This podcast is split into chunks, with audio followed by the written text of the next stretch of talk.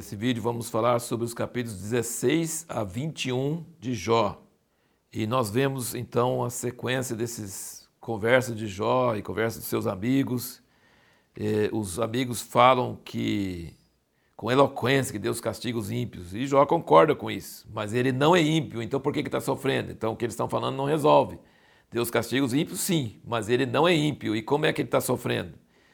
E ele fala que ele não tem esperança, que foi Deus que colocou ele nessa situação, e ele não sabe o motivo, e, mas não é nada que ele fez. E isso ele tem razão. Você olhando os primeiros dois capítulos, vê que não foi o que Jó fez que causou essa situação.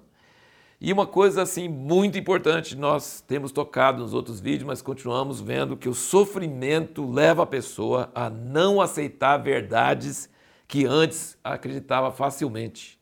O sofrimento força a alma a ir mais fundo na busca pela verdade. Isso é uma verdade maravilhosa. É, nós falamos como que terríveis desgraças podem ser grandes bênçãos, nesse sentido de levar a gente a sair de uma superficialidade, de uma crença assim superficial.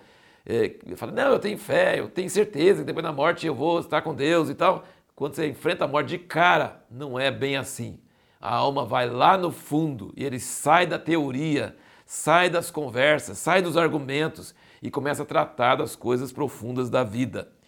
E como eu tenho dito nesses vídeos sobre Jó, que ele tem um problema sério sobre a morte e, e sobre saber por que, que ele está passando por tudo isso. E ele fica assim desesperado, querendo que o seu sofrimento não passe em branco. Eu tenho lido muitos livros de sobreviventes do Holocausto, é a mesma coisa. Eles não querem que passe em branco, que ninguém saiba que eles existiram, que eles sofreram. Eles querem que o sofrimento deles, pelo menos, vale a pena no sentido de alguém tomar conhecimento, que alguém saiba o que, que eles estão passando, que não seja um zero, um vão, um vácuo. Há um desespero. E olha essas palavras lindas de Jó aqui no capítulo 19, no versículo 23. Oxalá que as minhas palavras fossem escritas, oxalá que fossem gravadas num livro que com pena de ferro, com chumbo, fossem para sempre esculpidas na rocha. Ele não sabia, mas o desejo que ele expressa aqui em desespero, sentado lá naquele pós-cinza, cercado por seus amigos e com total desespero, achando que ia morrer logo e que ia tudo passar. Os, os, as palavras dele foram escritas no livro que nós estamos lendo aqui, está na Bíblia. Milhões e milhões e milhões de Bíblias. Ele foi, foi escrito até antes de Gênesis, algumas pessoas acham, ou na mesma época de Gênesis, o livro de Jó.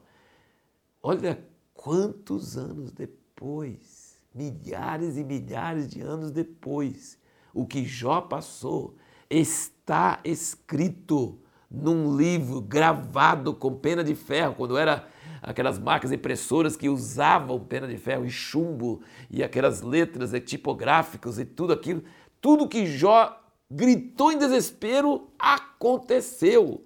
Realmente ele não sofreu em vão.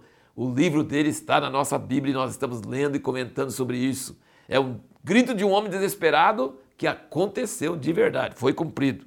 E daí ele continua, ele tem esse problema da morte, esse problema que a morte acaba com tudo. E no meio dessa grito, ele faz, fala umas coisas loucas. Olha o que ele fala aqui em sequência, versículo 25 do 19. Pois eu sei que o meu redentor vive e que por fim se levantará sobre a terra. E depois de consumida esta minha pele, então fora da minha carne verei a Deus. Vê-lo-ei ao meu lado, os meus olhos o contemplarão, e não mais como adversário. Esse trechinho aqui foi colocado naquela obra clássica de Handel, O Messias.